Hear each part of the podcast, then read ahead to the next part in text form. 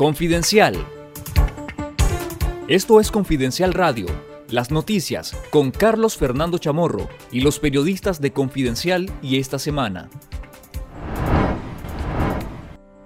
Unión Europea abre las puertas a nuevas sanciones contra el régimen de Ortega.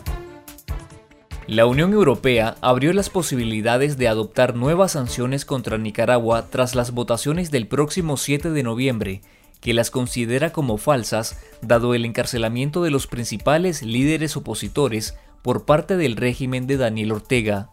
Tenemos en vigor un régimen de sanciones contra Nicaragua y está constantemente en revisión.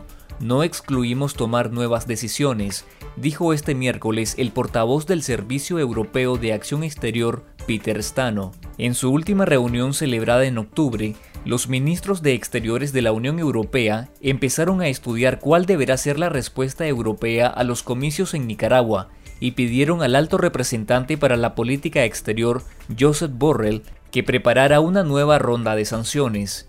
Stano pidió a Ortega que ponga fin a estos acontecimientos y vuelva a los principios democráticos, los derechos fundamentales y las libertades de los nicaragüenses, y aseguró que tras las votaciones, los Estados miembros de la Unión Europea decidirán cómo actuar.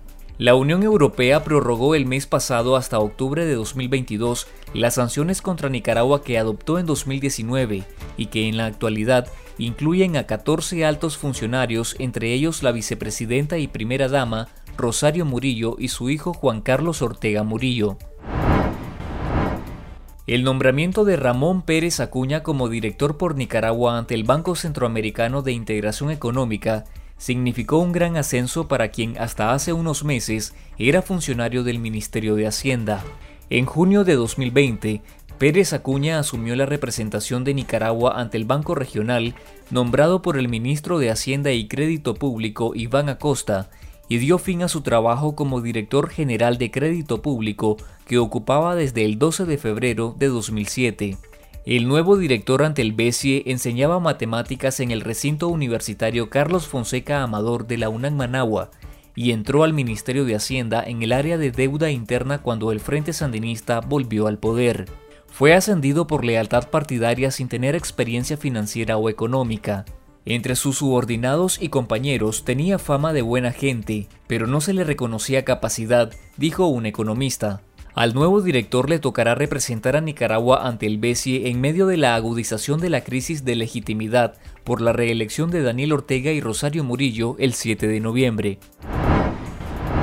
El régimen orteguista bloqueó el ingreso de la prensa extranjera para cubrir las votaciones del próximo 7 de noviembre, Cerca de una decena de reporteros y fotoperiodistas de diferentes medios internacionales intentaron entrar al país pero las autoridades migratorias no lo permitieron, pese a que han cumplido todas las exigencias migratorias y sanitarias. Al corresponsal en México del diario francés Le Monde, Frédéric Saliba, la aerolínea le notificó un día antes de su viaje que su boleto fue cancelado por decisión de las autoridades nicaragüenses que argumentaron razones migratorias.